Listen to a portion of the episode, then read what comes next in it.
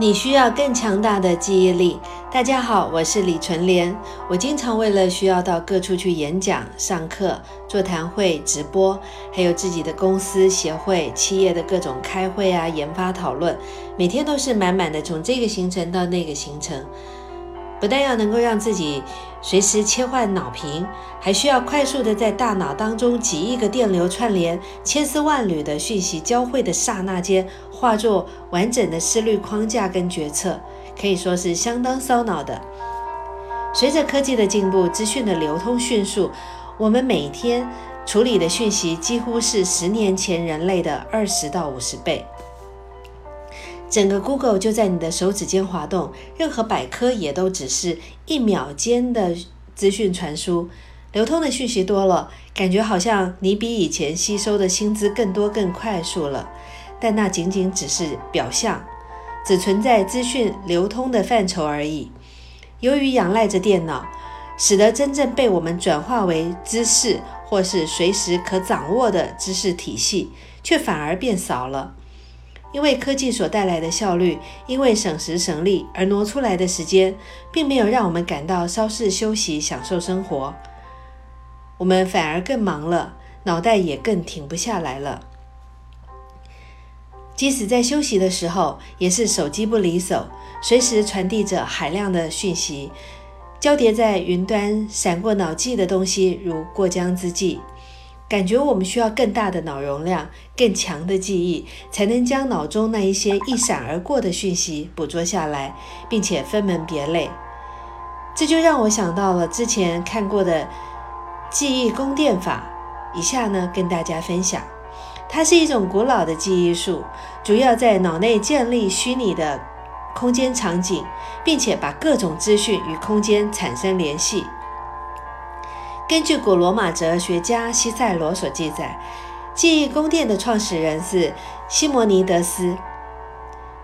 传说在公元前447年，西摩尼德斯在参加一次宫殿宴会的时候，突然宴会厅外来了两个年轻人来找他。当他走出宴会厅的时候，年轻人就不见踪影，宴会厅屋顶瞬间坍塌。扎死了厅内所有的客人。由于尸体血肉模糊，无法辨认，他只能在记忆当中重温宴会的场景，回忆出不同位置的客人的名称。在这件事情之后，西摩尼德斯意识到了，可以凭借着联系联系所有位置客人的一个资讯的意识图像来记忆当下的事件。此后，希腊、罗马哲人以及政客们也开始广泛的使用这套记忆宫殿法来帮助自己记忆演讲词。这一方面，因为当时的一个纸张昂贵，书写也非常的费时；另一方面，记忆在脑海当中，即使没有草稿，也可以随时的发表长篇大论。相信看过福尔摩斯的人都知道。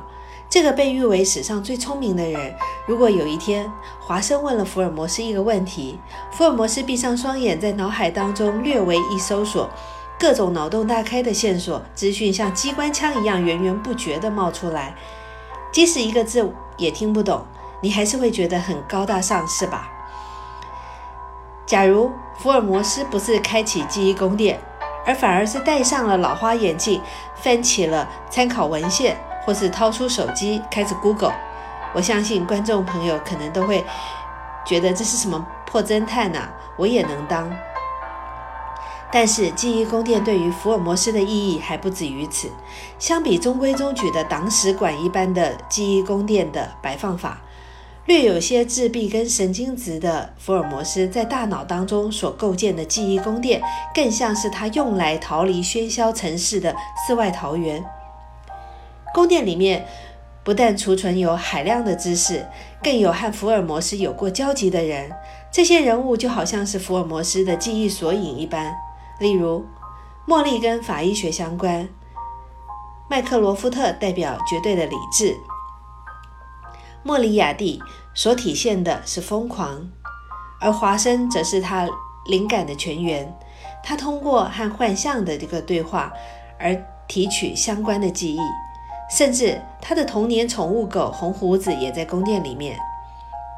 因此，所有的迹象都表明，记忆宫殿不但是福尔摩斯的资讯中枢，更是让他放松冥想和展开想象力的场所。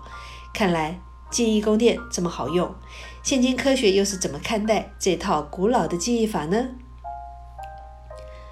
早期针对超级记忆者的脑部扫描研究发现，有百分之九十的被试者。都使用了记忆宫殿式的记忆法，并且在记忆过程当中出现了和空间知觉相关的脑区启动。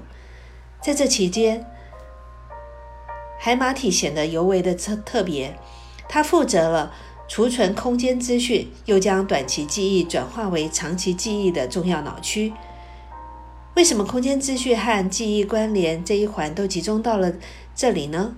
有一个解释是。我们的祖先最早需要记忆关键资讯，就是与空间位置做紧密联系的。只有记住了这些资讯，才能顺利的存活下来。所以，把记忆跟位置的资讯绑定储存，并且写进我们的基因里面。这也呼应了现代科学的一个发现，也就是当你在资讯输入脑中的同时，搭配着适度的感官的刺激，除了眼睛所见的场景，耳朵所听的声音与鼻子所嗅闻到的气味，都能与当下的知识做串联。例如，当你在开车的时候，耳朵听着书，嗅着车上放着的迷迭香的气味，眼前则是一路的美景，那么你当下对这本。从耳朵进去的知识，就能够与这个场景跟嗅觉做连接了。所以下一次读不下书的时候，不妨去一个令你心旷神怡，或是让你舒压的环境，用一点适合当下心情的精油来扩香。有了视觉的场景与嗅觉的刺激，也能同步训练你的脑力。这也是为什么你在听我的语音的同时，背后还加上了衬底音乐。你发现了吗？以上是今天的宫殿记忆法，我是李纯莲。如果您觉得受用，欢迎分享给您的朋友。谢谢您的聆听。如果您有任何疑难杂症想要提问，也欢迎您加入美小编微信 carein 八八 c a r e i n 八八，记得西要大写，告诉美小编，请他加您进入纯粹讲精油。我每周二晚间九点微信线上开讲，您的问题有机会被我选入每周的纯粹新观点专题讲解哟。